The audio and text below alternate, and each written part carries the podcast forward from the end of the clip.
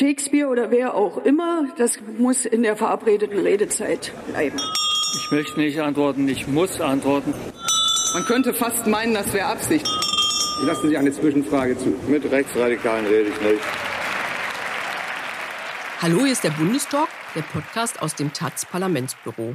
Wir reden hier jede Woche über Themen, die irgendwie anstehen, die wir wichtig finden oder die uns aufregen. Dieses Mal soll es um den Streit in der Ampel gehen. Nicht zum ersten Mal, weil es gibt ja ziemlich häufig Streit. Und wir wollen auch über die Reformen sprechen, die ausbleiben, obwohl wir es ja angeblich mit einer Fortschrittskoalition zu tun haben. Gestritten wird im Augenblick ja ziemlich viel über das Aus für den Verbrennermotor, über den Ausstieg aus Gas- und Ölheizungen, den Autobahn- und Schienenbau über die Kindergrundsicherung, über die Staatsbürgerschaft und natürlich über den Haushalt für das kommende Jahr. Angeblich warten 30 Vorhaben der Ampel darauf, gelöst zu werden. So hat es zumindest gerade die Süddeutsche Zeitung gezählt. Was heißt das für die Klima- und Sozialpolitik? Ist das Problem nur die FDP? Und warum machen die Grünen eigentlich nicht mehr Rabatz? Und wo führt das alles hin? Das sind ein paar der Fragen, die wir heute besprechen wollen. Ich bin Sabine Amorde, ich bin innenpolitische Korrespondentin der Taz und bei mir sind Anja Krüger. Ich bin im Parlamentsbüro der Taz zuständig für das Thema Energie. Jasmin Kalarekal, ich beschäftige mich mit der FDP. Tobias Schulze und ich bin zuständig für die Erzfeinde der FDP, für die Grünen. Na, es geht ja schon gut los. Zu links, zu utopisch, zu Klima, zu kaufen. Die Wochentaz. Die neue linke Wochenzeitung. Immer samstags neu am Kiosk. Anfang der Woche hatten wir ja diese schönen Bilder aus Schloss Meseberg. Ähm, Gästehaus der Bundesregierung im Norden von Berlin, wo sich das äh, Kabinett zur Klausur versammelt hatte. Und danach sind dann ähm, der Kanzler und der Vizekanzler und der Finanzminister vor die Presse getreten und haben auf Schönwetter gemacht. Anders kann man das nicht sagen. Scholz hat ähm, die konstruktive Klausur gelobt und dann sollten, Zitat, der Robert und der Christian auch noch etwas sagen. Und das haben die beiden dann auch gemacht und sich bemüht, Zuversicht zu verbreiten. Äh, Tobi, ist atmosphärisch in der Ampel also alles wieder schick? Ähm, also alles bestimmt nicht, wenn man, wenn man sich so manche Äußerungen anhört, die flankierend gefallen sind. Ähm, ich würde aber auch sagen, das Atmosphärische ist gar nicht der Hauptpunkt. Also eine dieser, dieser großen Streitpunkte ist ja zum Beispiel die Planungsbeschleunigung bei den Autobahnen, Streit zwischen Lemke, Umweltministerin, und Wissing, Verkehrsminister. Ähm, und da ist nicht das Problem, dass die nicht miteinander können auf einer persönlichen Ebene. Und jetzt saßen die in Meseberg beim Abendessen offenbar nebeneinander, wurden extra so platziert, damit die mal einen schönen Abend miteinander verbringen. Ja, ist ja schön und gut, aber dadurch ist das Problem eben nicht gelöst, weil, wie gesagt, die persönlichen Verhältnisse sind nicht das, das Hauptproblem. Ist der Zustand der Ampel denn wirklich so schlimm, wie wir denken, Jasmin? Oder ist es nicht dadurch, dass es sich um so eine Dreierkonstellation handelt, eben von drei Parteien, die einfach äh, auch aus unterschiedlichen Lagern kommen. Ist es nicht selbstverständlich, dass es da durchaus deftige Debatten gibt? Ähm, ein Stück weit würde ich dem zustimmen. Also ich glaube, es ist Teil des demokratischen Prozesses, dass man nach Lösungen ringt und äh, sich nicht sofort einig ist. Gleichzeitig ähm, darf man da, also wir sind ja schnell als Medienschaffende in so einer Logik, wir beobachten einzelne Teilbereiche in der Politik und dann sagen wir, hier ist neuer Streit, da ist neuer Streit. Das ist auch unser Job. Gleichzeitig sollte das nicht suggerieren, dass die Ampel als Ganzes gefährdet ist. Also das glaube ich nicht. Ich weiß nicht, wie ihr das seht, ob ihr das anders seht, aber ich glaube, die Ampel wird halten. Sie wird wahrscheinlich nicht wiedergewählt werden, aber ähm, sie ist jetzt so erstmal noch handlungsfähig. Und was viele ja auch nicht wissen, ist, dass ja innerhalb der Ampel immer so ein Konsens ähm, hergestellt werden muss in den Entscheidungsfindungen. Und das hatte den Hintergrund, dass man gesagt hat, äh, die FDP soll ja nicht unter die Räder kommen, weil die Schnittmengen natürlich zwischen SPD und Grünen viel, viel größer sind und die dann nicht einfach so überstimmt werden sollen. Gleichzeitig finde ich, sieht man, ich finde, in der Theorie macht das ja auch Sinn. In der Praxis, finde ich, sieht man jetzt, dass das die FDP unverhältnismäßig stark macht. Und ähm, weil sie ja quasi dann als kleinste Koalitionspartei alles blockieren können, was sie wollen. Und ähm, das ist das Problem. Also das Problem ist, finde ich, eher der Arbeitsmodus, ähm, der gefunden wird. Und ich finde, da ist vor allem die FDP ziemlich destruktiv. Ja, da lass uns später nochmal genau auf die FDP zu sprechen kommen. Aber erstmal nochmal ähm, eine grundsätzliche Frage.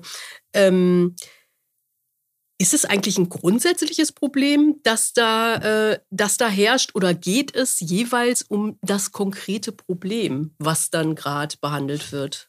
Ich glaube, es geht um ein grundsätzliches Problem, denn ich glaube, dass die FDP, so stark sie kann, wirklich auch jedes klimapolitische Projekt blockiert.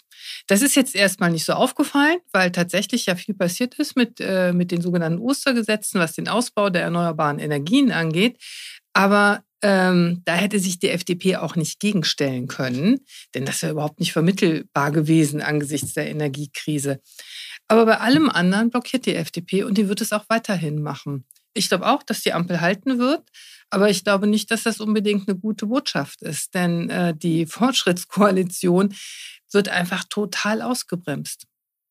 Ja, halt, halten wird es ja allein schon, weil die Alternativen fehlen. Also was, was äh, soll passieren? In den Neuwahlen. Mehrheiten, die es gibt, könnte man, ja gut, Neuwahlen, aber wie sehen die Umfragen aus? Ähm, auch nicht so, dass man dann ganz neue Mehrheiten hätte. Also die Ampel hätte vielleicht keine mehr, aber ähm, wir haben dann bestimmt nicht die wunderbare progressive rot-rot-grüne Fortschrittsregierung, die äh, Weltfrieden schafft und das Klima rettet. Oder, die eh niemand machen würde. Äh, genau. Ähm, so rot-grün gäbe es auch nicht. Also im, im besten Fall noch schwarz-grün und eine große Koalition, aber ähm, ja, so sehr viel besser wird es erstmal auch nicht werden. Ja, das sehe ich auch so. Also ich glaube, die werden im Grunde genommen einfach so ein bisschen weiter wursteln, wie es bisher passiert ist. Und nach Meseberg gibt es vielleicht so einen kurzen disziplinierenden Charakter, ne, dass man sich so ein bisschen zusammenrauft. Und ich glaube aber spätestens beim nächsten Koalitionsausschuss, wo es dann wirklich wieder um die Inhalte geht, also beispielsweise, wie du gesagt hast, Tobias, die Planungsbeschleunigung, dann werden auch wieder die alten Rollen da sein. Also das inhaltliche Problem ist damit ja nicht gelöst. Äh, welche Rolle spielt bei dem Ganzen denn der Krieg in der Ukraine? Also ähm, liegt dieser Streit am Geld? dass natürlich durch die Folgen des Krieges die, äh, äh, viel, das viele Geld für die Bundeswehr und so weiter einfach knapper geworden ist und die Angst vorm Energienotstand? Oder ist es eher andersrum, dass der Krieg im ersten Jahr eher überdeckt hat, wie groß die Unterschiede in der Ampel sind? Ich, ich würde sagen, das erste ganz klar. Ähm, bei den ganzen Konflikten, die wir jetzt haben, das sind ja gar nicht alles nur Konflikte ums Geld.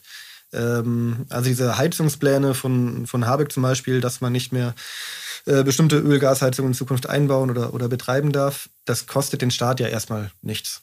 Hm, doch, neben, ja, gibt neben, ja, es gibt Nebenprogramme mit sozialer Ausgleich mhm. und so weiter.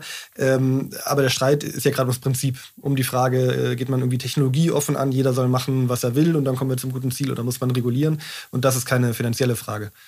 Ähm, deswegen würde ich schon sagen, was, was du als zweite Alternative, Sabine, vorhin genannt hast, dass, dass der Krieg einiges überdeckt hat. Ähm, ganz klar das. Also dieser Krieg ist natürlich äh, ganz schrecklich und hat dieser Koalition natürlich auch äh, sehr viel Arbeit gemacht. Aber vielleicht hat er ihr im ersten Jahr die Arbeit sogar leichter gemacht, weil natürlich ein ganz großer Handlungsdruck da war. Es war klar, bestimmte Dinge müssen jetzt gemacht werden, müssen beschlossen werden, äh, können innerhalb der Partei noch viel besser durchgesetzt werden. Also dass die Grünen irgendwie längeren äh, AKW-Laufzeiten zum Beispiel zustimmen was noch nicht mal hätte sein müssen, aber ne, wie auch immer, das war letztes Jahr einfach durchzubringen. Ähm, jetzt haben wir so ein bisschen Normalität. Es ist zwar noch Krieg, aber die ganzen Entscheidungen sind nicht mehr ganz so akut. Die ganz große Krise ist erstmal abgedämpft. Die Strompreisbremse gilt bis nächstes Jahr. Ähm, wir sind jetzt quasi im, im Normalmodus. Und jetzt werden die ganzen Konflikte, die von Anfang an in der Ampel angelegt waren, wahrscheinlich erst sichtbar. Ja, das sehe ich auf jeden Fall auch so, weil man hat ja auch das Sondervermögen der Bundeswehr. Das ist ja dann explizit außerhalb des Haushaltes gewesen. Insofern finde ich, kann man das auch gar nicht ähm, anders argumentieren. Also die Konflikte, die waren vorher da und man war eher in so einem Krisenbewältigungsmodus und konnte gar nicht so vorausschauende Politik machen. Also so, wo es jetzt wirklich mal um den Umbau geht und ähm, tatsächlich mal so ein bisschen voranzukommen. Und ich glaube, da sind wir jetzt sozusagen angekommen und jetzt wird es sichtbarer. Also auch die zweite Variante. Vielleicht gucken wir uns mal die FDP erstmal ein bisschen näher mhm. an und äh, dann die anderen Parteien und dann vielleicht ir irgendwelche Thema, äh, Themen so inhaltlich so ein bisschen ins Detail gehen. Jasmin, was treibt die FDP da eigentlich genau? Also der Zustand kann nur als desolat beschrieben werden. Also seitdem sie in die Ampelregierung eingetreten sind, haben sie jede Landtagswahl eigentlich verloren. Also zuletzt dann in Berlin und da haben sie den Einzug in das Abgeordnetenhaus nicht geschafft. Und auch die Umfragewerte im Bund, die sind jetzt bei fünf bis sieben Prozent. Also man kann wirklich von so einer Pleiteserie sprechen. Und ich fand ein Zitat von äh, Christian Lindner ziemlich bezeichnend. Das war am politischen Aschermittwoch. Da hat er, also so, es ist vielleicht nicht so ganz wortwörtlich, aber da hat er gesagt, Bier hat mehr Prozent als die Umfragewerte der Partei. Und das ist so, dass ich dachte, okay, das ist jetzt. Wie viel hat Bier?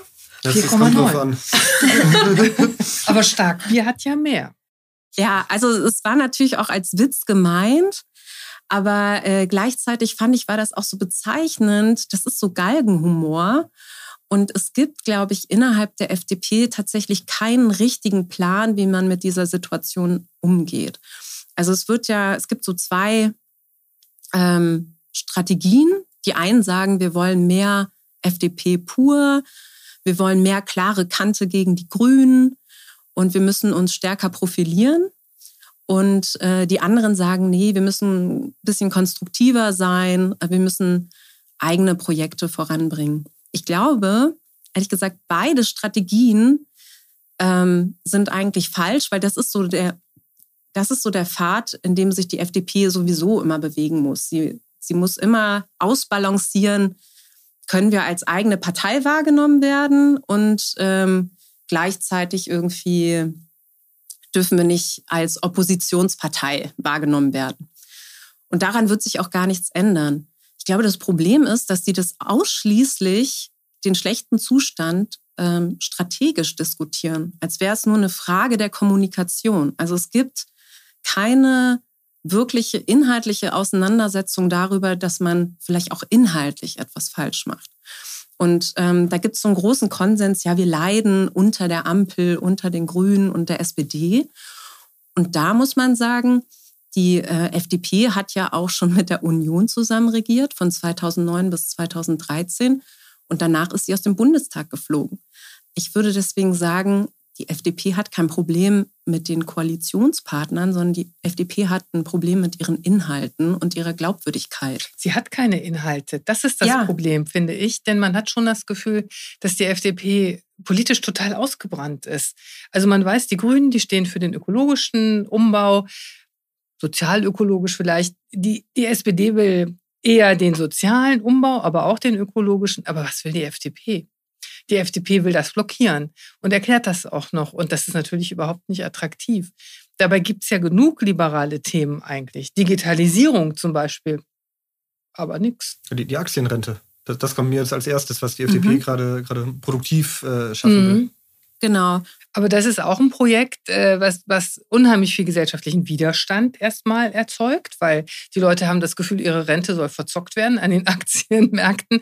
Darum geht es da ja nicht. Es geht bei der Aktienrente ja darum, dass quasi ein weiterer Kapitalstock, überhaupt ein Kapitalstock geschaffen werden soll.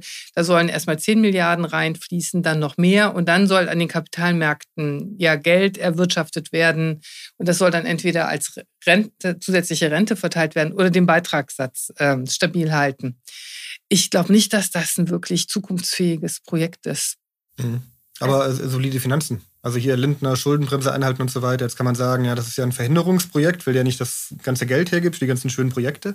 Ähm, aber doch eigentlich eine Sache, mit der man als, als liberale Partei doch auch ganz gut für sich werben kann und was ja. bei vielen Leuten ankommt wahrscheinlich. Ich glaube nicht, denn äh, Letz-, der letzte Versuch der Teilprivatisierung der Altersversorgung, und darum geht es dabei, ist krachend gescheitert. Die Leute kriegen jetzt ihre Riester-Rente und sehen, hat überhaupt nicht funktioniert. Ja, aber ich meine jetzt unabhängig von der, von der Altersvorsorge und von dem Teilbereich, sondern das, das ganz große Lindner-Ziel, Lindner-Projekt, ich will es schaffen, dass diese Ampel solide haushalten wird. Ähm, dass wir nicht mehr ausgeben, als wir einnehmen und so weiter. Das ist doch eine Sache, die bei, bei den Deutschen eigentlich ganz gut ankommen müssen. Ja, aber erstmal kostet es ja. Es, es kostet ja erstmal ohne dass irgendein Cent zurückfließt. Was kostet erstmal? Die Aktienrente. Nein, nein, ich meine ja nicht die Aktienrente. Vorbei. Ich, ich bin gerade beim Großen und Ganzen. Ähm, so bei der Frage, was, womit, was hat die FDP als eigene Inhalte? Genau, die, die Schuldenbremse, Schuldenbremse, als eigener Inhalt. Der Aber das funktioniert ja auch nicht. Man, der, was der Lindner macht, sind Nebenhaushalte. Also kein Liberaler, der das ernst nimmt, ja, ja. der glaubt es. Letztes Jahr hat er noch Nebenhaushalte gemacht, deswegen ist die FDP so, so äh, schlecht in den Landtagswahlen. Aber ab diesem Jahr wird der Haushalt wieder, wird die Schuldenbremse wieder eingehalten und dann geht es aufwärts. Also das jetzt so in der liberalen Logik. So, also ich würde beiden so teilweise zustimmen. Also ich würde sagen, Aktienrente ist tatsächlich das einzige Projekt, wo sie selber versuchen, mal was nach vorne zu denken. Also es ist ein umstrittenes Projekt und ich glaube auch ehrlich gesagt nicht, dass man damit die Massen mobilisiert und irgendwie abholt. Aber es ist zumindest ein eigenes Projekt. Aber das ist wirklich das Einzige, was mir auch einfällt. Und bei der Schuldenbremse, das stimmt. Aber da würde ich sagen, da haben sie keine Glaubwürdigkeit. Also weil sie eben diese Schattenhaushalte gemacht haben. Und auch wenn man jetzt zum Beispiel das super Kernthema der ähm, Liberalen nimmt, nämlich Steuersenkungen. Also wenn man jetzt beispielsweise sagen würde, wir gucken uns an die Einkommenssteuer. Und äh, da gibt es ja, das vergisst man so oft, ja eigentlich einen relativ großen Konsens zwischen den drei Parteien, dass man die kleineren und mittleren Einkommen entlasten muss. Die FDP will halt alle entlasten, auch die Superreichen. Aber man könnte ja zumindest sagen, hey, aber da haben wir einen Konsens, lass uns das versuchen. Das fände ich wäre doch konstruktiv dann in so einem Dreierbündnis. Das passiert aber nicht, weil es auch überhaupt gar keine Finanzierungsidee dafür gibt. Und die hat die FDP, auch wenn sie alleine regieren würde, nicht. Also sie könnte ja gar nicht sagen, wie sie diese Steuern für alle senken will. Und das ist das Problem der FDP, dass sie einfach so politisch keine glaubwürdigen Lösungen parat hat. Sie probiert sich jetzt ja so ein bisschen als ähm, wir retten den Verbrenner zu, äh, zu verkaufen. Das finde ich, äh, ich meine, diese ganze bizarre Debatte um E-Fuels, die es jetzt irgendwie in den letzten Wochen gegeben hat, vielleicht können wir uns das mal ein, ähm, ein bisschen angucken, weil ich habe so das Gefühl, daran wird eigentlich ganz gut deutlich, wie wie irre das eigentlich ist, was, was da gerade abläuft in der, in der Koalition und auch besonders ähm, äh, von Seiten der FDP. Ähm, Anja, vielleicht kannst du einfach mal kurz erklären, was dieser Konflikt um die E-Fuels, was das eigentlich überhaupt ist und äh, was da für ein Konflikt hintersteckt. Also eigentlich geht es um das Verbot äh, für die Neuzulassung von Autos mit Verbrennermotor in der EU ab 2035. Das ist in einem langjährigen Verfahren äh, ausgehandelt worden und die FDP sagt, wir stimmen nicht zu, weil wir wollen, dass auch Verbrenner neu zugelassen werden können, die mit E-Fuels fahren. E-Fuels sind synthetische Kraftstoffe, die angeblich klimaneutral sind, aber für deren Erzeugung unglaublich viel Energie gebraucht wird. Deswegen ist das sehr relativ mit dem klimafreundlich. Und ähm, es ist zum Beispiel gar nicht möglich, ein Auto so zu konstruieren, dass es nur damit fahren kann. Im Moment noch nicht. Jetzt sagt die FDP, aber wir haben ja, es entwickelt sich noch ganz viel und wir müssen einfach technologieoffen bleiben und deswegen muss diese Option bleiben und hat dann sozusagen kurz vor Schluss die entsprechende ähm, hat gesagt, sie würde dagegen stimmen, also der, der deutsche Verkehrsminister. Und damit war dann erstmal dieses Projekt beendet. Es gibt jetzt auch keinen neuen Termin. Was allerdings passiert, es ist so, der stellvertretende Kommissionspräsident Timmermans, der ist im Gespräch mit Wissing und mit äh, anderen aus der deutschen Regierung, um eine Lösung zu finden. Die zeichnet sich vielleicht auch ab, denn die FDP wäre eigentlich zufrieden, wenn die Kommission einfach so eine Art von Absichtserklärung schon mal abgibt. Aber jetzt, was neu ist, ähm, es, gibt auch weitere Länder, die gegen ein Verbrennerverbot sind und die formieren sich jetzt neu. Also Italien, Bulgarien, Polen waren sowieso dagegen. Tschechien war so auf der Kippe und Tschechien hat zum Beispiel jetzt zu einem neuen Treffen eingeladen, der Verkehrsminister. Ja, und jetzt sieht man, wird alleine durch durch diese äh, Haltung der FDP vielleicht das Verbrenner aus tatsächlich ganz vom Tisch sein. Das kann passieren. Machen denn E-Fuels für PKWs irgendeinen Sinn? Oder könnten sie perspektivisch einen Sinn machen? Also PKWs können damit fahren, aber es ist eben äh, extrem energieintensiv und deswegen ist es eigentlich nicht sinnvoll, denn synthetische Kraftstoffe werden eigentlich gebraucht für ähm, für andere Fahrzeuge, für Schiffe, für Flugzeuge, also für, für Fahrzeuge, die nicht batteriebetrieben werden können, weil dann die Batterien so groß sein müssten, dass, dass es einfach nicht mehr funktioniert oder nicht gut funktioniert. Also es ist keine Zukunftstechnologie. Was allerdings damit verbunden ist, ist eben, dass der Verbrennermotor erhalten bleibt. Und ähm, ich glaube, man sieht daran, dass das wirklich eine sehr ideologische Frage ist. Aber was ich da nicht ganz verstehe, es kommt jetzt auf das Argument von, von grüner Seite oder von den Gegnern des, des Verbrennungsmotors und der E-Fuels, ähm, die sagen, ja, die Autoindustrie, die wollen das doch selber nicht. Die sagen doch selber, das ergibt keinen Sinn und, und wir wollen das nicht mehr bauen und deswegen soll jetzt doch das Verbot kommen. Ähm, aber wenn das so ist, warum braucht man denn dann ein Verbot? Also könnte man nicht ganz, einfach ganz locker sagen, wir lassen jetzt mal laufen und in zehn Jahren wird äh, trotzdem kein Mensch mehr solche Autos herstellen? Also was wichtig ist, ist tatsächlich die industriepolitische Weichenstellung, die damit verbunden ist. Denn in dem Moment, in dem ähm, eben große Marktteilnehmer glauben, sie könnten da noch so eine Nische finden, bedeutet das natürlich, dass da auch investiert wird. Und wir sehen ja jetzt schon, dass die deutschen Automobilhersteller zum Beispiel ähm, einfach viel zu spät dran sind mit der Elektromobilität. Das würde die in der Tat schon daran hindern, da weiter in die richtige Richtung zu gehen. Und ein, ein Beispiel dafür ist, ähm, der, also bis jetzt war es ja zum Beispiel so, dass Volkswagen unter Herbert Dies ähm, die Elektromobilität unheimlich vorangetrieben hat. Jetzt haben die aber einen neuen Chef, das ist Oliver Blume, der früher bei Porsche war. Das ist der, der mit Lindner äh, kommuniziert hat über die E-Fuels bei den Koalitionsverhandlungen. Und da sieht man ja schon an dieser Personalie, dass es nicht so einfach ist. Dass es nicht so ist, dass, die, dass alle Manager sagen, ja, wir wollen nur noch Elektromobilität und wir setzen nicht auf das andere.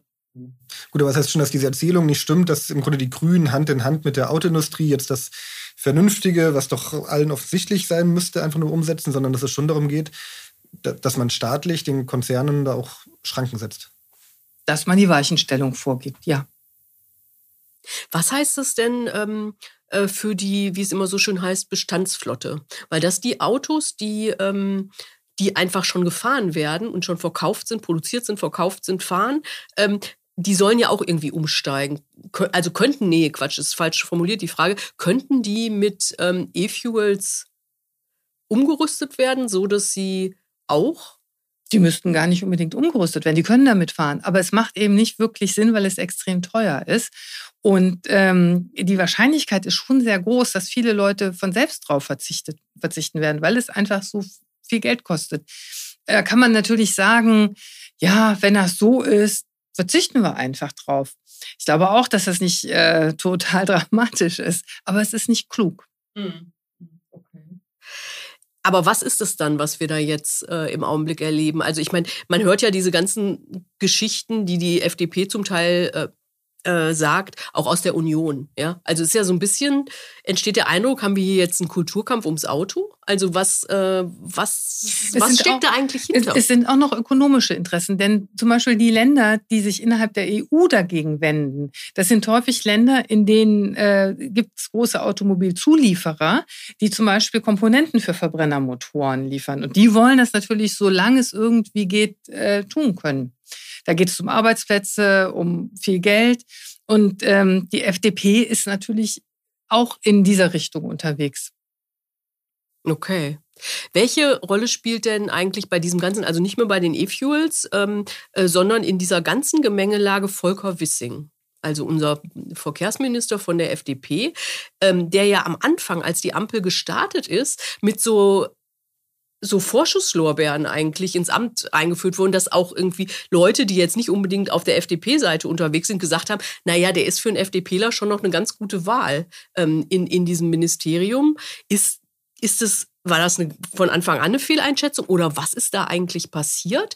Was, was treibt den Mann und ähm, ist der in, innerhalb seiner eigenen Partei eigentlich noch so gut angesehen, wie er das vor Beginn der Ampel war? Jasmin, Anja, wie seht ihr das? Also ähm, zu Beginn äh, galt er ja so ein bisschen als der Ampelwegbereiter, weil er ja auch in Rheinland-Pfalz äh, schon in der Ampel regiert hat. Und insofern waren da, glaube ich, so ein bisschen die Hoffnungen ganz groß. Und es heißt immer, er stünde sehr unter der Fuchtel von Christian Lindner. So richtig gut einschätzen kann ich das leider nicht, weil wir haben Volker Wissing ja schon zu Beginn, Anja und ich, gefragt, ob er uns ein Interview gibt. Da hat er sich bislang geweigert.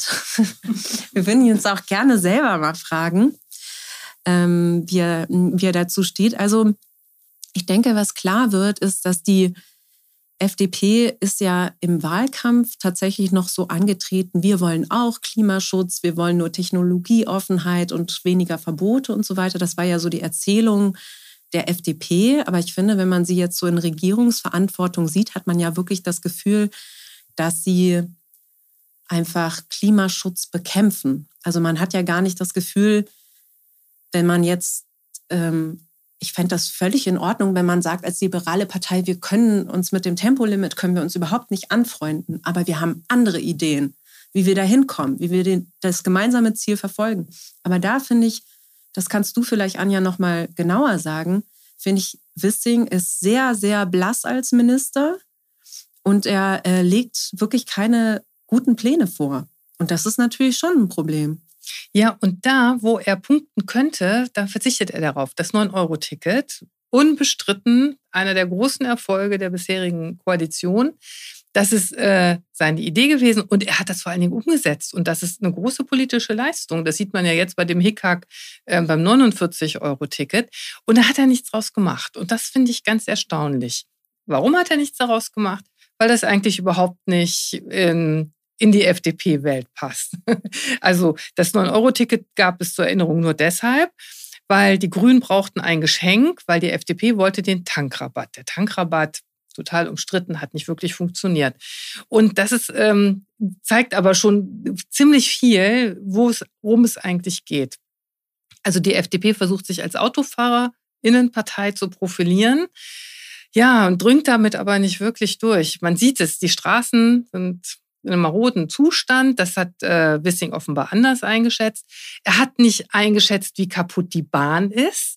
Die Bahn ist kaputt, an den Flughäfen funktioniert auch vieles nicht, das Straßennetz funktioniert nicht. Und da jetzt die Idee zu haben, dass man das löst mit dem schnelleren Bau neuer Autobahnen, ist schon sehr abenteuerlich. Das ist, das ist nicht das, was die Welt braucht. Aber ich glaube, dass die FDP kaum dazu in der Lage ist, umzuschalten. Also aus diesem freie Fahrt für freie BürgerInnen-Modus rauszukommen. Und das ist ein großes Problem, wenn man das Verkehrsministerium hat. Wenn man das nicht hat, ja, dann nicht. Dann blockiert man einfach ein paar Sachen. Aber äh, so funktioniert es eben nicht, weil wir sehen ja diese, dieses große Problem zum Beispiel mit den Brücken. Was aber irgendwie, da hat man auch nicht das Gefühl, dass es wirklich einen Plan gibt, das in den Griff zu bekommen.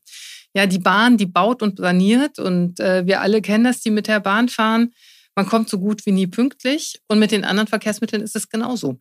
Also wir haben eigentlich eine große Mobilitätskrise, aber ein Verkehrsminister, der nicht dazu in der Lage ist, an, an irgendeiner Stellschraube wirklich was zu ändern. Mhm. Und ich finde, das ist kein parteipolitisches Problem. Ne? Also es geht ja gar nicht darum, ist die FDP, macht die das gut oder schlecht, sondern der äh, Verkehrssektor ist ja wahnsinnig wichtig sozusagen auf dem Weg zur Klimaneutralität. Und wenn wir da einen schlechten Verkehrsminister haben, unabhängig von der Parteipolitik, äh, ist das einfach natürlich äh, wahnsinnig schlecht. Aber ich hatte, ich habe vor ein paar, das war vor ein paar Wochen, gab es so eine Anne Will-Sendung, wo es auch um Verkehr und äh, darüber hinaus dann um Klima geht. Und da saß ähm, äh, Christian Dürr, der Fraktionschef der mhm. äh, FDP, Thorsten Frei, von der, also der parlamentarische Geschäftsführer der, der CDU im Bundestag und Ricarda Lang. Und dann noch irgendwie, ich weiß jetzt nicht mehr, welcher Experte und welche Journalistin.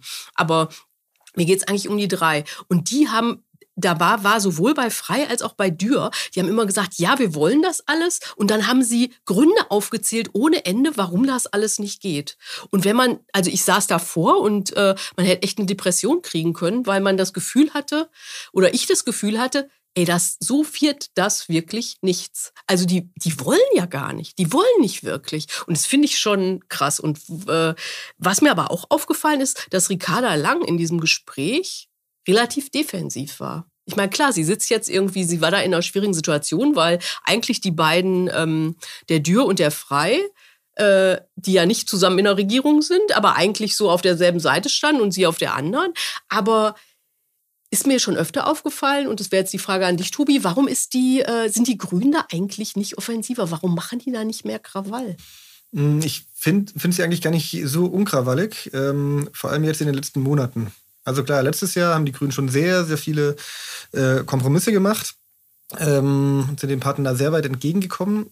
Ich hatte aber eigentlich das Gefühl, dass sie so im Herbst, Winter gemerkt haben, unendlich weit können wir das nicht mehr treiben. Also auch weil in der eigenen Partei dann die Unzufriedenheit doch irgendwann zu groß wird. Hat man auf dem Parteitag im Herbst schon gesehen, als es um die Atomkraftwerke ging, gab es eine Mehrheit für diese Laufzeitverlängerung, aber es gab doch auch ganz schön viel Kritik. Dann hatten wir Lützerath im Januar mit viel Diskussion. Ähm, und seitdem finde ich schon, dass die Grünen öfters mal dagegenhalten. Das ist ein Faktor dafür, dass wir jetzt gerade so viele äh, Konflikte hier haben, über, über die wir reden können in, in der Koalition. Aber von der Stimmung her finde ich auch auffällig, dass die Grünen eigentlich öffentlich und auch nicht hinter vorgehalten Hand, sie nie schlecht über die FDP reden, sondern immer die persönliche gute Kommunikation betonen. Also die geben sich schon sehr, sehr freundlich, finde ich. Und ich glaube, dass sie das deshalb machen, weil sie die, unbedingt diese Koalition retten wollen. Und ähm, Vielleicht wäre es für die FDP viel besser, wenn sie öfters mal angegriffen würden von den Grünen, damit sozusagen auch die FDP sich daran schärfen kann und, und ihren Leuten zeigen kann, guckt mal, die arbeiten sich ja an uns ab.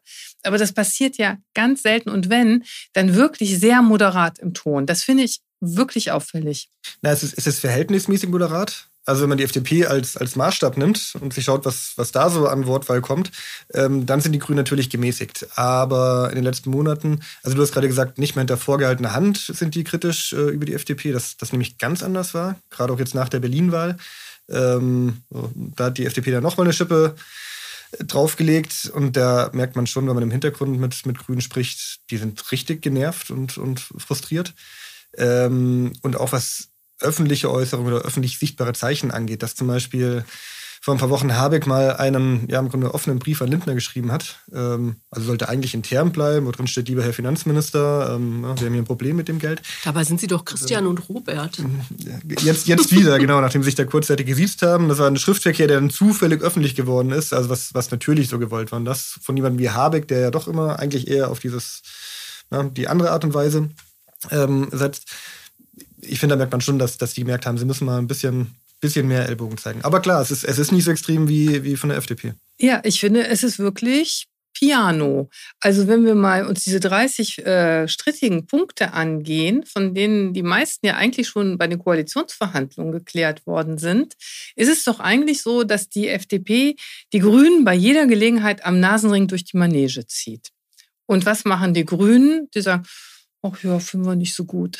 das finde ich ist schon, das, das finde ich ähm, einfach auffällig. Gut, aber man kann ja auf verschiedenen Ebenen reagieren. Das eine ist ja, wie, wie geht man rhetorisch damit um? Mhm. Wie setzt man sich in die Talkshows? Ähm, und klar, da können wir jetzt auch sagen, hier Christian Lindner ist ein verblendeter äh, Ideologenarsch.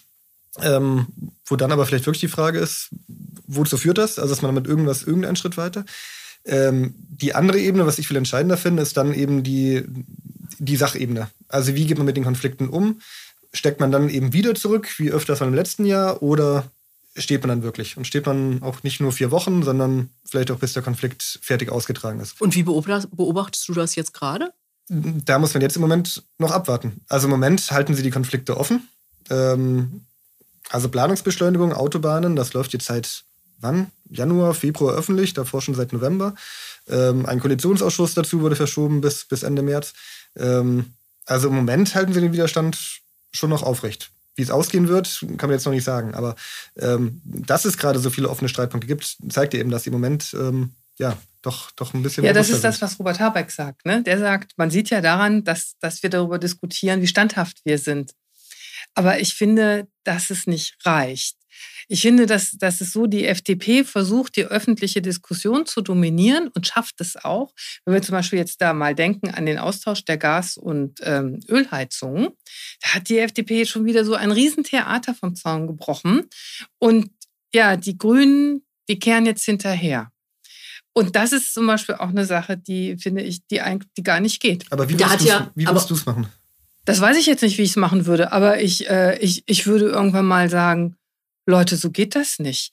Und äh, natürlich äh, ist es so, dass, dass, dass keiner weiß, was die Alternative wäre. Denn für die Grünen wäre wär, die März-CDU sicher nicht der leichtere Partner. Aber so geht's auf Dauer einfach auch nicht. Wenn man sozusagen ähm, jetzt mal abgesehen von, von den Energiekriseprojekten seine Projekte einfach nicht voranbringt, aber gleichzeitig immer sagt, wir müssen es, wir haben extremen Zeitdruck, ja, da muss man auch mal nachlegen, finde ich. Also ich finde, das fokussiert sich so wahnsinnig auch in den ganzen Diskussionen so sehr auf FDP und Grüne. Und es gibt ja noch eine dritte Partei. Und ähm, das finde ich ist auch ein Problem. Also wie die ähm, SPD ihre Rolle in der Koalition definiert. Und sie haben sich ja so, sie halten sich sehr zurück. Und ich glaube, ähm, sie lassen sozusagen die beiden Grüne und FDP auch so lange streiten, ohne sich selbst zu positionieren. Und ich finde, das ist auch einfach äh, ein problematisches, äh, ein problematischer Punkt, mhm. finde ich, wo ich einfach denke, manchmal sollte die SPD sich auch stärker positionieren. Ich finde, die wirkt mehr und mehr so, als hätte sie kein eigenes Profil, als würden wir regiert von Grünen und FDP. Ähm, da, da, würde ich dir zwar zustimmen, aber wenn man zumindest auf Umfragen schaut, für die SPD zahlt es sich aus. Also als einzige der Ampelparteien steht die SPD gerade gut da. Die FDP ist im Keller, die Grünen werden jetzt gerade so ein bisschen mit runtergezogen von der FDP. Also diese Zeiten aus dem Sommer mit Grüne über 20 Prozent sind gerade vorbei, sind Umfragen alles irgendwo so zwischen 15, 18. Die letzten Wahlen sind jetzt auch nicht ganz so ähm, berauschend ausgegangen. Wahrscheinlich, weil die FDP es geschafft hat, wieder diesen, diesen Ideologenstempel auf die Grünen draufzuhauen. Mhm. Ähm, hieß ja im letzten Sommer, als mhm. die Grünen so stark waren, ja, weil die so pragmatisch sind, das kommt an bei den Leuten, die stellen ja. irgendwie nicht sich selbst über das Land etc. Ähm, so, aber sobald du eben einfach diese Parteien genug Konflikte reinziehst, ähm, in der sie dann mal ein paar Wochen sagen müssen, nee, sehen wir aber anders, wollen wir jetzt nicht mitmachen, ähm, stehen die gleich wieder genauso verbohrt im öffentlichen Bild da. Ich glaube, die SPD hat auch das Problem, dass ähm, in ihren Reihen viele Leute sind, die eigentlich auch nicht den sozialökologischen Umbau forcieren wollen. Das traut sich da jetzt nicht wirklich jemand so richtig zu sagen, aber im Grunde genommen gibt es äh, auch große Schnittmengen zwischen SPD und FDP. Und die, das wird ein bisschen verdeckt. Also zum Beispiel das Aus des Verbrennermotors. Also da gibt es natürlich auch gerade in der SPD viele Leute, die sagen, hm, mal ganz vorsichtig, Arbeitsplätze und so, auch an anderen Punkten. Und ähm, das sieht man aber überhaupt nicht in der öffentlichen Diskussion. Genau. Und das ist auch beispielsweise bei, bei dem Streit um die Planungsbeschleunigung so. Also von allem, was ich höre, steht die SPD ja auch eher auf der Seite der FDP in diesem Streit. Und davon kriegt man aber gar nichts mit. Vielleicht müsst ihr einmal noch mal kurz sagen, worum es da genau geht. Das haben wir jetzt schon mehrfach gesagt. Genau. Planungsbeschleunigung, wo ist der genau der Konflikt? Also der Konflikt geht äh, darum, ob man, äh, ob Autobahnausbau auch priorisiert werden soll in der Planungsbeschleunigung oder ob das jetzt, äh, da sagt die FDP ja, und ähm, die Grünen sagen dann, nee, wir wollen das vor allem für die Bahn oder für die Sanierung von Brücken und maroden Straßen und so weiter. Das ist okay, aber nicht für den Neubau von Autobahnen. Weil das zu priorisieren bedeutet auch, dass man dann auf Umweltgutachten und so weiter verzichtet. Okay. Ich würde gerne noch mal einmal zu den Grünen zurückkommen, weil ähm, eine Idee bei dieser, also bei der Ampel oder auch vorher, als es irgendwie bei der Bundestagswahl ja darum ging, es könnte Schwarz-Grün geben, war ja immer dieses Argument, durch so ein lagerübergreifenden, lagerübergreifendes Bündnis könnte es, ähm, könnte die Akzeptanz für die Klimawende vergrößert werden. Sehen wir jetzt, dass das nicht funktioniert? Zumindest, dass es nicht immer funktioniert und manchmal das genaue Gegenteil passiert. Ähm, also in der Theorie klingt das ja gut. Man hat da eine Partei aus dem bürgerlichen Lager mit drin ähm, einigt sich mit denen zusammen auf Windräderbau oder sonst was und dann müssen die anderen das plötzlich ihren eigenen Leuten erklären und, und alle finden es toll. Ähm, so, jetzt hat man bei Schwarz-Grün und Grün-Schwarz schon gesehen, das geht nicht immer so auf. Also Baden-Württemberg, ähm, ich weiß nicht, wie lange in, in, Jahren jetzt die Grünen schon regieren und wie lange mit, mit der Union zusammen. Ähm, viele Windräder sind, sind, in der Zeit nicht gebaut worden. Ähm, Andererseits NRW, Hendrik Wüst, glaube ich, hatte kürzlich einen Sharepick auf Social Media, also der CDU-Ministerpräsident, äh, wo es darum ging, wie schön sie jetzt Windräder bauen werden und so weiter, als Koalitionspartner der Grünen. Also da sieht man schon, dass es vielleicht aufgehen könnte. Ähm, ja, und in der Ampel halt überhaupt nicht. Weil da passiert ja eher das Gegenteil. Also nicht nur, dass die FDP nicht bei den eigenen Leuten dafür wirbt. Wir könnten ja auch sagen, ja, nee, wir finden das immer noch irgendwie komisch, aber es ist halt eine Koalition und wir haben da jetzt zugestimmt, also jetzt machen wir mal. Ähm, sondern die, die verdammen das ja richtig, dämonisieren das. Ähm, also wir haben jetzt ja die ganze Zeit schon drüber geredet, aber ich habe mir vorher mal so ein paar äh, Zitate rausgesucht, einfach nur Stichworte, die aus der FDP in den letzten Tagen kamen zur, zur Wärmewende, zu dieser Heizungssache. Ähm, da heißt es dann, das ist eine Wärmepumpenideologie, die grüne Verbotspartei ist zurück und Habeck will eine Verschrottungsorgie. Ja, ähm, das sagt der Koalitionspartner. Das finde ich ist doch echt krass. Genau. Ähm, ja, das würde man eigentlich, das würde man eigentlich von der Union erwarten, ne? was die ja. das natürlich auch macht. Aber das ist schon, das ist schon krass, finde ich auch von der Wortwahl. Und bei der, ähm, äh, bei den Heizungen war es ja tatsächlich auch so, dass, äh, dass sie ganz schnell von Verboten gesprochen haben, was ja auch nicht ganz der Wahrheit entspricht. Also da finde ich, da ist auch der Diskurs hat sich so ein bisschen äh, verschoben, weil es ja erstmal nicht darum ging, dass sie grundsätzlich alle sofort verboten werden sollen, sondern dass es bei den, ähm, wenn es um neue mhm. Äh, Heizungen geht, dass ja, es und dann das ist ein ist, ganz ne? erheblicher Unterschied. Mhm. Ja. Mm. Also das fand ich, das ist, und das hat ziemlich verfangen. Also weil das kam auch in, äh, äh, also in Social Media und auch im Teil der Presse kam dann, war, war plötzlich immer von diesem Verbot die Rede. Was? Ja, die Leute haben Angst. Und das kann ich auch nachvollziehen. Also so eine neue Gasheizung, die kostet vielleicht in ein Familienhaus, war plus minus 10.000 Euro. Jetzt braucht man eine Wärmepumpe oder will eine haben, kostet 35.000 Euro. Für viele Leute ist 10.000 Euro schon viel zu viel. Und ähm, das ist jetzt so mal ganz äh, über den Daumen gepeilt. Und dass Leute Angst haben, dass sie jetzt in kurzer Zeit äh, Umbauten und sonst was machen müssen, das kann ich nachvollziehen. Und deswegen ist es eben auch äh, so unverantwortlich, dass gerade die FDP diese Angst schürt und selber aber eigentlich äh, im Koalitionsausschuss vor einem Jahr da noch grundsätzlich dafür gestimmt hat oder sich dafür ausgesprochen hat. Und jetzt versucht die Regierung, und da, das wird spannend, wie das ausgeht. Also Habeck hat heute eine Pressekonferenz gemacht und nochmal klargestellt, dass es auch, äh, dass es sozial abgefedert werden soll, dass es eben einkommensabhängig Förderung geben soll damit Leute nicht überfordert werden. Das ist eine ganz, ein ganz, ganz wichtiger Punkt. Das ist nämlich die Frage, die ist dafür entscheidend, kommt die Wärmewende oder nicht. Und da wird ganz spannend sein, was Christian Lindner sagt, ob der das Geld zur Verfügung stellt oder sagt, nö, doch Privatsache. Aber klüger wäre es natürlich gewesen, wenn beide Informationen zeitgleich auf den Markt gekommen wären. Ne? Also, dass sie das äh, so vorhaben, das nochmal zu forcieren und ähm, dass, es eine, dass es ein Sozialprogramm gibt, was das begleitet. Also, dass das jetzt zeitlich versetzt war, liegt natürlich auch daran, dass das eine durchgestochen worden ja, ist. Ja, genau, ne? genau. Aber, ähm, aber das, das ist natürlich schwierig. Aber das Wirtschaftsministerium hat schon von Anfang an, als es sich offiziell dazu geäußert hat, gesagt, dass es ein Sozialprogramm gibt. Aber vorher waren natürlich die Schlagzeilen zwei, drei Tage von ganz anderen Sachen ähm, dominiert. Und das ist natürlich auch die Frage, wer sticht das mit welchem Interesse durch? Das war sicher kein Grüner. Davon würde ich auch mal ausgehen. ähm, vielleicht noch mal ein anderes Thema: Kindergrundsicherung ist ja auch total ähm, äh, um, nee, wirklich umstritten ist es äh, grundsätzlich in der Koalition vielleicht nicht, steht im Koalitionsvertrag und selbst Christian Lindner sagt ja auch, ähm, das soll es geben. Die Frage ist nur, in welcher ähm, Ausprägung.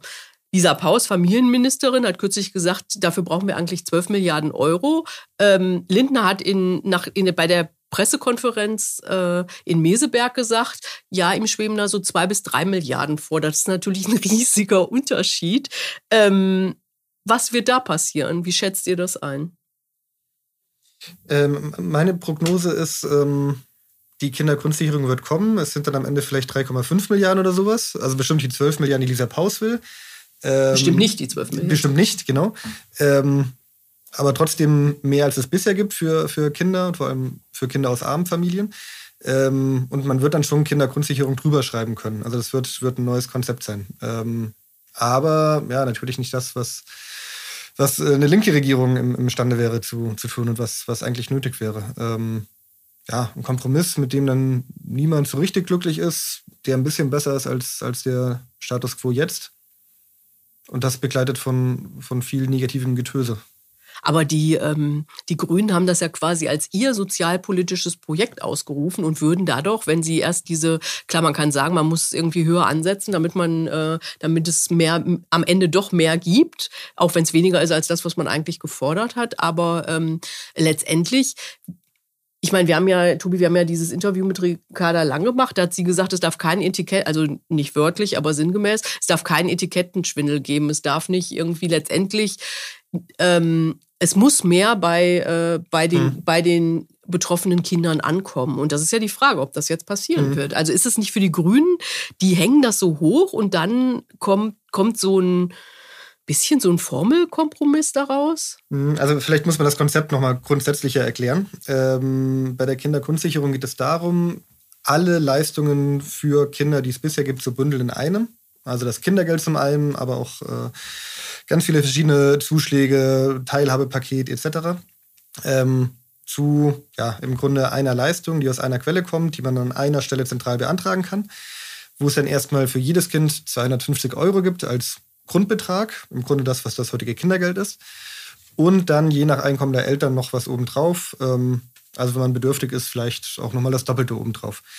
Ähm, bisher ist es so, dass die Leistungen, die es heute gibt, gar nicht alle abgerufen werden, weil viele Eltern gar nicht wissen, dass es das gibt, weil es kompliziert ist, das zu beantragen etc. Und gerade die es am nötigsten hätten, ähm, sehen dann am Ende oft nichts davon. Wenn man das jetzt wirklich so bündelt und zumindest dieser Teil der Reform so kommt, dann wäre das Problem behoben. Also die meisten Familien würden dann wirklich darauf zugreifen können. Ähm, und damit wäre es tatsächlich auch schon mal eine Verbesserung. Und allein dadurch wird es schon teurer. Das sind diese zwei, drei Milliarden, von denen, von denen Lindner spricht. Ähm, so, jetzt sagen die Grünen noch, eigentlich wäre es auch gut, die Sätze darüber hinaus zu erhöhen, na, damit wirklich auch kein Kind mehr in, in Armut lebt, dass das wirklich überwunden wird. Und dann wird es halt wirklich sehr viel teurer. Das sind ja die 12 Milliarden, von denen Lisa Paus spricht.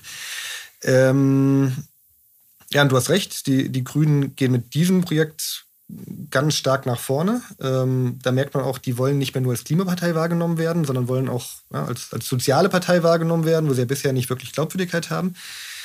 Weshalb das schon ein, ein wichtiges Projekt für die Grünen ist. Ähm, aber ich glaube, die sehen schon selber, komplett werden sie es nicht umsetzen, auch weil die SPD auch da wieder eher daneben steht, äh, sich, sich da nicht richtig ins Zeug wirft. Ähm, aber meine These wäre, wenn, wenn zumindest diese Minimal Minimalreform kommt, dann können sie schon auf was verweisen, was sie da eingebracht haben, was sie umgesetzt haben, was Christian Lindner bestimmt nicht von sich aus gemacht hätte. Und trotzdem können sie noch sagen, hört mir her, liebe Leute, wir wollten eigentlich noch mehr. Aber die FDP und die SPD, die sind eben nicht so sozial wie wir. Weshalb das, wenn man es rein parteitaktisch denkt, vielleicht gar nicht die Riesenkatastrophe wäre. Mhm. Also von der Einschätzung gebe ich dir recht. Ich glaube, dass ähm, es genau so einen Kompromiss geben wird. Also und dass es vor allem darum geht, dass es wäre ja wirklich ein, eine Verbesserung, wenn die, also wenn in dem heutigen System die Sachen abgerufen werden würden von den Leuten, die die brauchen, wenn das wirklich ankommen würde, dann wäre es ja tatsächlich auch eine echte Verbesserung. Und dann mit dem Geld, glaube ich, schätze ich es genauso ein wie du. Wie du gesagt hast, man wird sich irgendwo, wird man sich einigen. Und ich glaube, dass man da vielleicht so ein Revival hat dieser Bürgergelddebatte.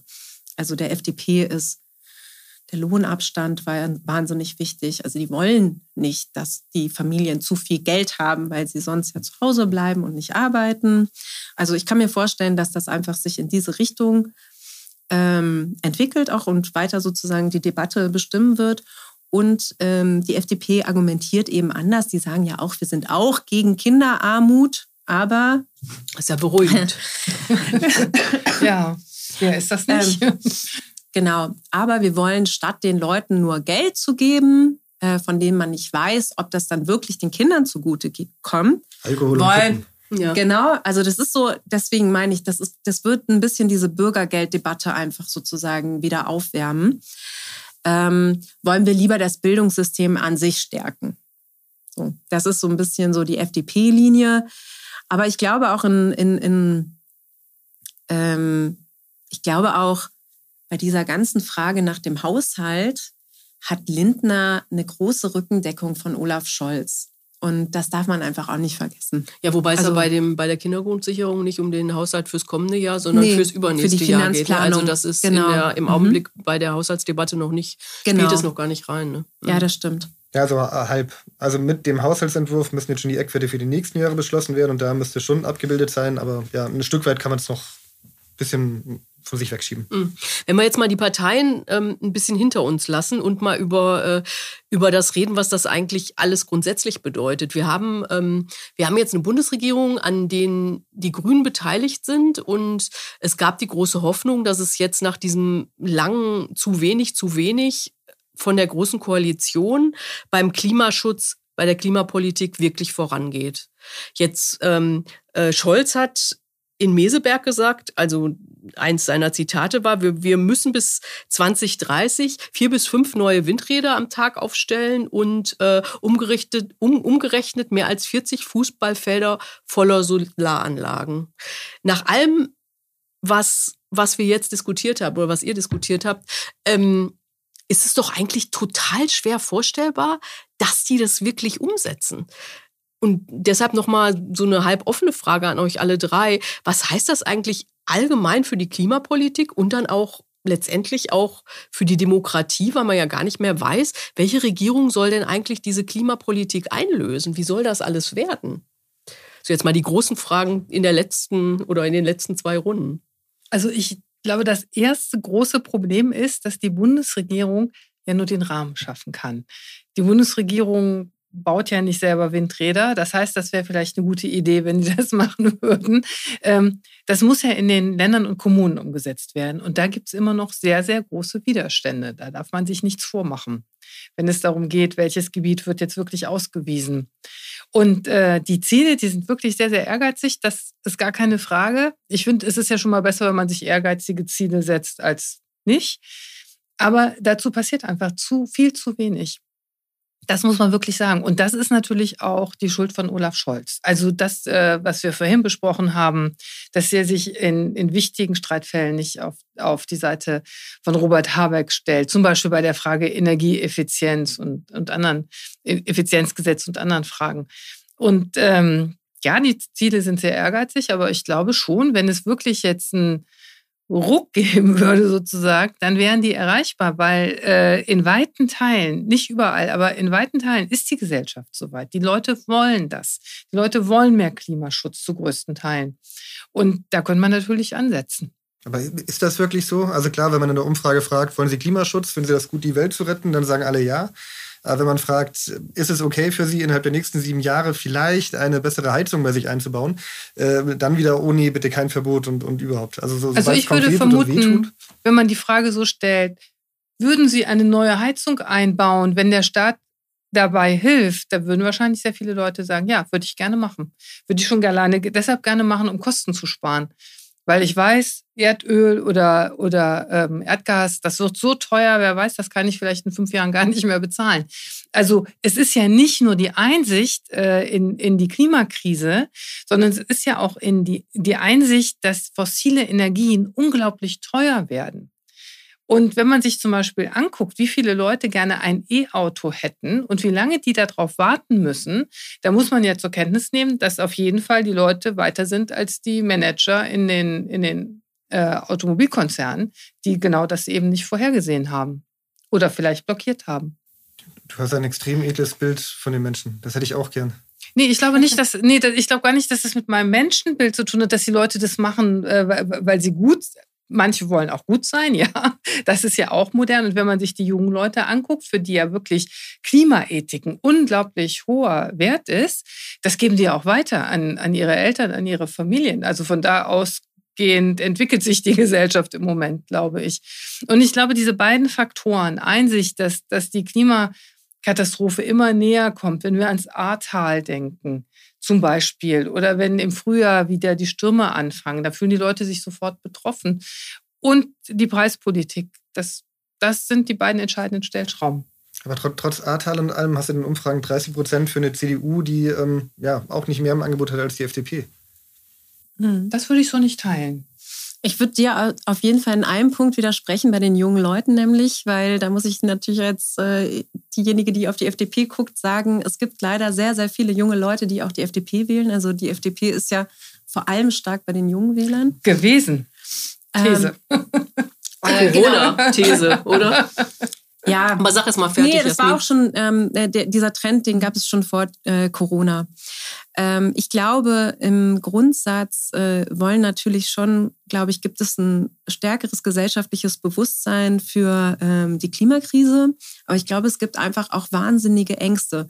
Also mhm. in, in der Bevölkerung. Und ich glaube auch, das darf man auch nicht, äh, also gerade im Osten wo, wo ja ganz viele Leute sozusagen so einen politischen äh, Wandel quasi erlebt haben, wo es so mit, mit ähm, wo Betriebe zugemacht wurden und so. Also es gibt ja sozusagen Anknüpfungspunkte, die Menschen in diesem Land auch haben vor so äh, Wirtschaftsumbrüchen. Und das ist ja das, was gerade vor bevorsteht. Und das Gleiche hat man auch im Ruhrpott. Und ähm, ich glaube einfach, dass man mit diesen Ängsten auch wirklich umgehen muss und tatsächlich irgendwie glaubhaft machen muss, es läuft diesmal besser. Wir unterstützen euch diesmal besser als das, was ihr vielleicht dann auch immer erfahren habt. Und ich glaube, das ist total entscheidend, ähm, ob man da so mehrere Menschen mitnehmen kann oder nicht auf diesem Weg. Wobei man ja sagen kann, dass die, äh, dass die Ampel jetzt zumindest mit der, ähm, mit der Energiefrage über den Winter eigentlich ein Beispiel dafür geliefert hat, dass es funktionieren kann. Ne? Also dass äh, diese, diese Angst, wir haben einen Energienotstand, die Leute können vielleicht, also man kann vielleicht nicht mehr heizen, ähm, die Energie wird nicht reichen oder man kann es nicht bezahlen. Das haben sie ja jetzt eigentlich ganz gut gemanagt, finde ich. Das ist ja eigentlich ein Zeichen, was ähm, oder so, so ein ja, positives Signal, was was ankommen könnte. Ich weiß nicht, ob es das wirklich tut. Ja, also auf jeden Fall. Ich finde auch, ähm, man kann die Hilfspakete im Einzelnen auf jeden Fall kritisieren, aber es wurde sehr viel Geld in die Hand genommen, um Dinge abzufedern. Das war gut. Und ich glaube, diese riesen Sozialproteste, die man befürchtet habe, die sind ausgeblieben. Aber gleichzeitig haben wir ja jetzt genau in diesem Jahr die Rückkehr zur Schuldenbremse. Und ich glaube, das wird härter. Also ich glaube, die eigentliche Auseinandersetzung und die Ängste, die werden diesem Jahr stärker sein als dann im letzten, wo man ja auch einfach noch viel Geld in die Hand genommen hat. Anja, du wolltest auch noch mal zu Tobi gerade was sagen? Also ich glaube, man darf nicht vergessen, es gibt ja immer so sozialwissenschaftliche äh, Grundsätze sozusagen. Danach ist immer ein Drittel bei Befragungen, die sind immer dagegen. Aus Prinzip sozusagen. Und ich glaube auch. okay, das war jetzt ein Drittel. Und ähm, ja, es gibt große Widerstände. Die sind, finde ich, in der Bundesregierung im Moment eben sehr überrepräsentiert äh, durch die FDP. Aber ich würde schon sagen, dass es Mehrheiten gibt in, in Deutschland für wirklich eine konsequente Klimapolitik, wobei die sozial abgefedert sein muss. Das ja. finde ich ist äh, absolut entscheidend. Also wenn man so eine, so eine Brachial-Klimapolitik macht und die Leute können sich wirklich, ähm, können sich gar nichts mehr leisten, das ist natürlich nicht die Lösung, sondern das muss schon gut das muss gut geplant und abgefedert sein. Aber wenn man jetzt, ich meine, wir müssen jetzt zum Ende kommen, aber ich muss jetzt doch einmal da nochmal nachfragen, weil wenn man das äh, nimmt, was du sagst, Anja, aber und das ähm, gegenstellt, was Tobi gesagt hat. Also wir haben im Augenblick 30 Prozent äh, äh, ungefähr für die Union vielleicht, ich weiß jetzt gar nicht genau, sieben Prozent für die FDP bundesweit in Umfragen. Mhm. Und da muss man ja die AfD noch dazu rechnen, zwölf Prozent. Das ist ja eigentlich eine echt große Gruppe, die eben nicht dafür steht, was du jetzt gesagt hast. Aber die Union, das finde ich, kann man nicht so einfach sagen, dass das alles irgendwie so ja, KlimaschutzgegnerInnen sind. Denn auch, man merkt ja gerade so innerhalb der Konservativen, da ist unheimlich viel passiert in den letzten 20 Jahren. Und ich glaube schon, dass die durchaus Bündnispartner sein können für eine gute Klimapolitik. Also okay. glaubst du, Schwarz-Grün mit Bundeskanzler Friedrich Merz würde gerade mehr äh, hinbekommen? Das glaube ich jetzt nicht, aber äh, man sieht natürlich schon den Unterschied im konservativen Lager, was in Schleswig-Holstein passiert und was in Bayern passiert. Das sind ja Welten. Okay. Damit müssen wir jetzt hier für heute schließen. das heißt, die Union gucken wir uns irgendwann nochmal genauer wieder an. Da freue ich mich natürlich auch drauf, weil ich für die Union zuständig bin. Ähm, ja, danke euch. Ähm, wir freuen uns wie immer über Feedback, ähm, über Kritik, aber auch gerne über Anregungen per Mail an bundestalk.taz.de. Ihr könnt uns finanziell unterstützen, wenn ihr wollt. Über Taz zahl ich. Schön ist auch, wenn ihr den Bundestalk liked, abonniert oder teilt. Und wir danken Anne Fromm, die diesen Podcast redaktionell begleitet und Daniel Fromm, der alles technisch umsetzt. Und wir hören uns, wenn ihr wollt, nächste Woche wieder. Bis dahin. Tschüss. Schönes Wochenende. Vielen Dank. Noch nicht Moment. So, damit ist das jetzt hoffentlich auch erledigt.